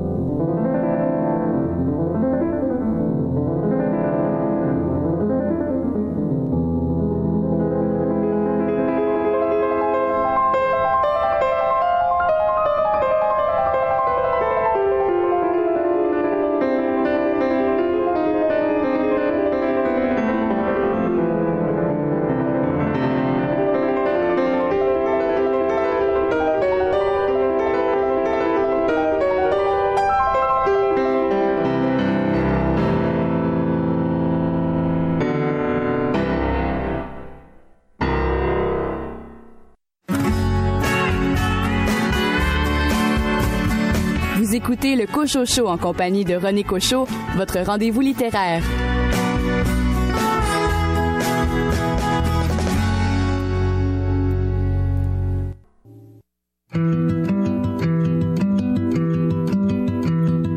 Et si je n'ai pas d'enfant, alors c'est quoi? Alors c'est quoi? Et si je n'ai pas d'amant, alors c'est quoi? Alors c'est quoi? Si je suis seule dans la vie, c'est quoi la vie? C'est quoi la vie? Si je perds tous mes amis, alors c'est quoi? Alors c'est quoi? Lâche sport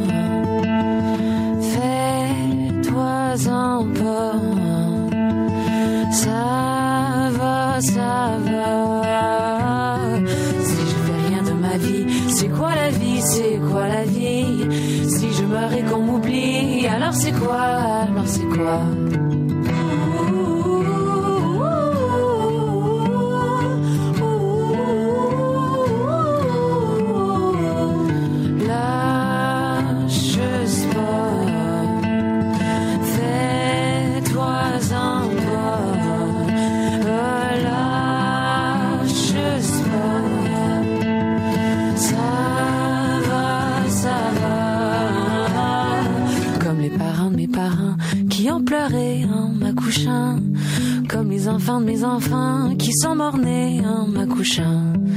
Quand je suis seule, je suis pas seule. Je fais comme s'il était avec moi. Je prends l'oreiller dans mes bras.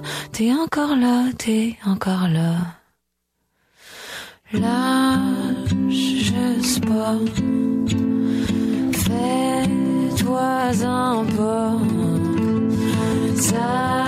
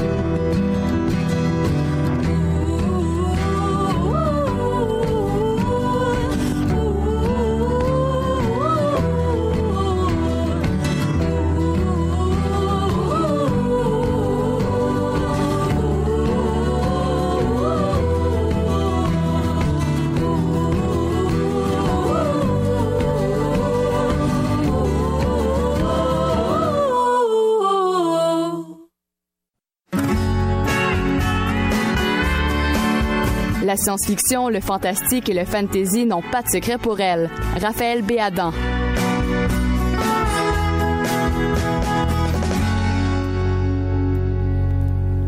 Raphaël, le prix Robert Clich du premier roman a été décerné en 2017 à Philippe Meyer aux éditions VLB pour son roman Maître Glockenspiel. Et euh, c'est le livre qui a retenu votre attention euh, cette semaine. Je sais que notre auteur ici de Sherbrooke, euh, Mylène Gilbert-Dumas, euh, était membre du euh, jury et elle avait beaucoup, mais alors beaucoup aimé ce livre au point d'insister sur le fait de le lire et vous avez été influencé en- indirectement par elle. Exactement. En fait, c'est- justement parce qu'elle m'en avait parlé là, peu de temps après la, la, la parution euh, officielle du livre et la remise de- du prix. Euh, elle m'en avait parlé, puis ça m'avait ça avait piqué ma curiosité, donc j'ai eu envie de- d'explorer ça un, un petit peu euh, et je n'ai pas été déçue. Donc euh, Mylène avait raison. D'accord. Euh, donc, ce, ce, ce roman-là est un, un- ce qu'on pourrait dire, un, ce qu'on pourrait qualifier de petit ovni littéraire, Euh, dans le sens où euh, c'est c'est un roman qui a, a à la fois une grande originalité et euh, un sens de l'humour assez euh, assez satirique. Il faut dire que euh, Philippe Meyer est un est un journaliste aussi qui est connu pour son site web euh, satirique Le Navet. Donc on ressent un petit peu là, c'est en fait pas juste un peu, on ressent beaucoup euh, la, la présence là, de, de la satire là, tout au long du roman. Donc ce roman-là raconte l'histoire de Maître Glockenspiel, qui est un tyran euh, aussi théâtral qu'explosif, qui est amoureux de sa collection de rutilantes bombes atomiques. On voit déjà le ton. Euh, puis depuis trop longtemps, il règne sur un pays qui est innommé, au sein duquel rien ne va plus. L'économie est à la dérive, il y a des complots répétés de la haute contre son régime, la population est démobilisée, lâche, improductive. Lui, il en a plus qu'assez. Il est gagné par une mélancolie que rien peut apaiser, puis il rêve d'être mis à mort par ses ennemis de manière spectaculaire, afin que son règne puisse passer à l'histoire et qu'il puisse lui-même se débarrasser de ses problèmes. Donc, quand tous ces détracteurs se réunissent ensemble pour le renverser, est-ce qu'il va être enfin exaucé? C'est la question qu'on se pose et que je ne vous révélerai pas. La réponse que je ne vous révélerai pas. Ben, j'espère bien, oui. Pour vous permettre de le découvrir. Ce que, ce que je retiens surtout de, de cette histoire-là, c'est l'aspect absurde. C'est- C'est une dystopie qui est très absurde, qui nous entraîne euh, à la rencontre d'une galerie de personnages qui sont complètement, euh, complètement flyés. hein. Euh, Il y a des soldats qui gardent une frontière au milieu de nulle part, euh, des ouvriers qui se tuent littéralement au travail. Euh, un artiste qui veut absolument écrire le roman le plus grandiose possible, mais sans jamais écrire une seule ligne. Ah d'accord. Euh, une météorite qui a des ambitions, un aristocrate qui est terrifié par la mort. Donc, on a une galerie de personnages complètement déjantés. Mais c'est très agréable parce que on, on voit toutes sortes de critiques sociales aussi là-dedans. On voit toutes sortes de, de, de commentaires un peu sur l'absurdité parfois de notre, de notre quotidien, de notre monde finalement. On y prend un, un, un certain plaisir, puis je dirais même un, pl- un plaisir certain là, à, à découvrir un peu tout ça.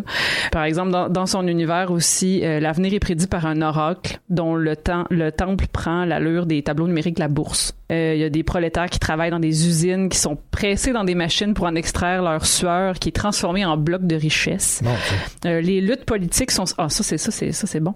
Les luttes politiques sont scénarisées et se jouent dans une arène comme dans la WWE. Voyons. Donc c'est vraiment avec des costumes, des slogans, puis là tout tout est tout est scénarisé euh, au, au bout là. Il y a des marchands de bien-être et il y a des boutiques de personnalité qui permettent aux gens de devenir vraiment eux-mêmes. Fait qu'on voit hein, la, la, Ouais, ouais, critique sociale euh, elle, elle est là, elle est bien Mhm. présente. Tout au long, ça coule tout seul. Ça va ça ça, ça se lit vraiment là, très très facilement, on rit euh, bon. Euh, la seule chose que, que que je regrette un peu mais je comprends parce qu'en même temps c'est un c'est de la satire, c'est pas comme un roman là euh, très euh, c'est pas une grande saga non plus, mais j'aurais aimé euh, apprendre à, à mieux connaître les personnages, Ok. euh, qui soient plus qui soient plus développés parce Mhm. que euh, c'est pas une saga d'envergure, mais tu sais il y, a- y a une soldate Valentina, il y a le conseiller Il y a un ouvrier qui s'appelle Tyler qui devient un, un- devient un lutteur professionnel justement dans l'arène politique si on veut. Euh, mais euh, j'aurais eu envie de, de les connaître davantage parce que là ils, ils sont dans l'histoire mais euh, un peu plus pour servir le propos si on veut. Euh, donc c'est sûr que hum, l'histoire se- se- j'avais l'impression des fois qu'elle se déroulait trop vite aussi tu sais qu'on s'attardait un peu plus aux aspects humoristiques qui étaient très très bien rendus plus qu'à la- l'élaboration d'une trame là, générale. Donc ce serait mon ce serait mon bémol mais hum, je pense que c'était pas là l'objectif du roman euh, mais c'est un livre qui est à découvrir pour profiter d'un moment de lecture qui est aussi grinçant que divertissant, finalement. Donc, malgré ce petit bémol, vous n'avez pas boudé votre plaisir, bien au contraire. Oh, pas du tout. Maître Glockenspiel de Philippe Meyer chez euh, VLB, euh, récipiendaire du prix Robert Clich du premier roman en 2017. Euh, Merci beaucoup, Raphaël Béada. Vous m'a- vous m'avez vraiment donné le goût de le lire. Merci, René.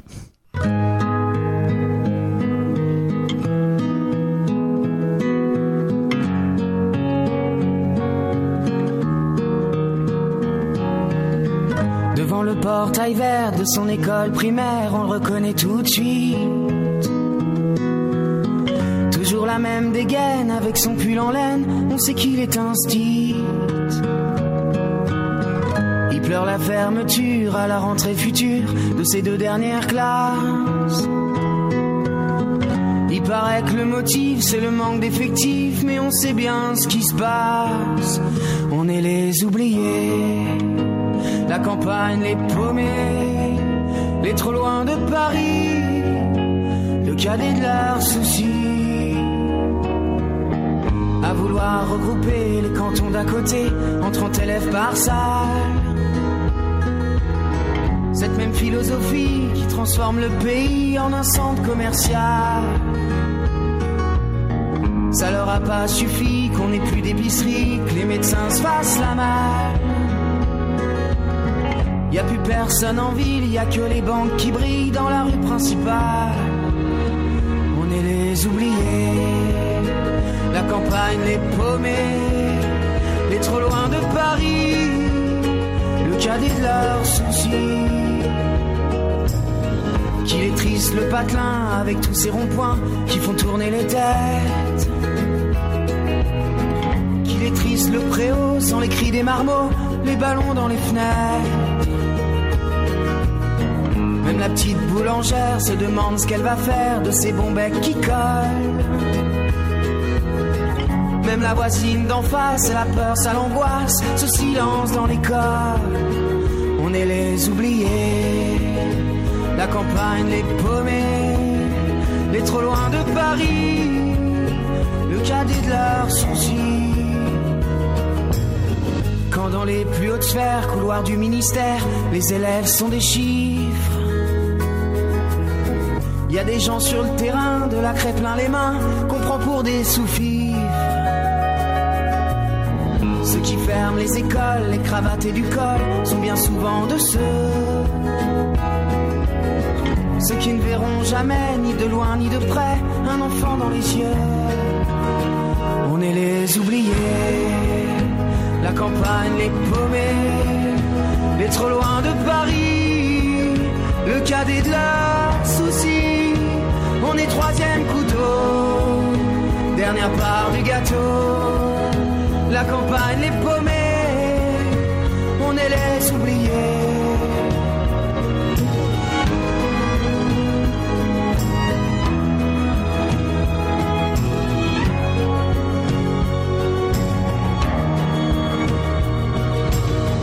Devant le portail vert de son école primaire, il y a l'instit du village.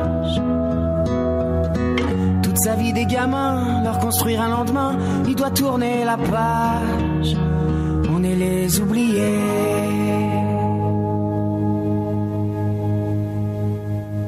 C'est déjà terminé pour cette autre édition de votre émission littéraire Le Cochocho. Toute l'équipe espère que vous avez euh, eu plaisir à écouter ces entrevues et euh, ces chroniques. Et je vous rappelle que si jamais vous avez raté euh, une chronique, une entrevue, eh bien, il n'est pas trop tard parce que maintenant l'émission est en balado. Je vous souhaite une belle semaine, de belles lectures et surtout un bon début de printemps.